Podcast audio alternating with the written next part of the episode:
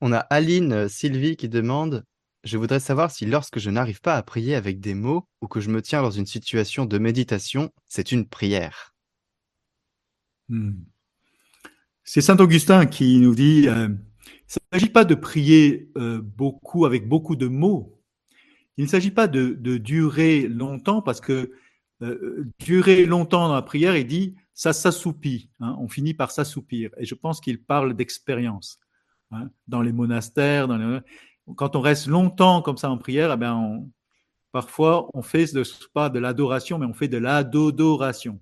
Et donc euh, il, dit euh, parfois la prière, il est plus question de gémissement que de paroles.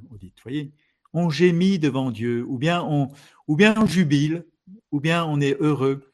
Et cette jubilation, cette, cette quiétude, cette présence de Dieu qui m'habite suffit.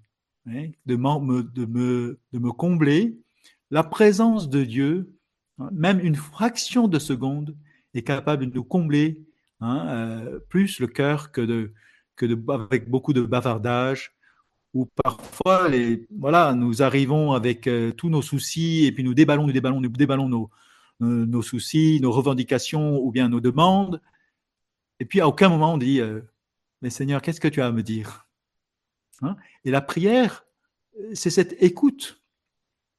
Ou bien, euh, sœur Emmanuel, sœur Emmanuel, j'aime bien, elle parle aux jeunes et elle dit, la prière, c'est une respiration.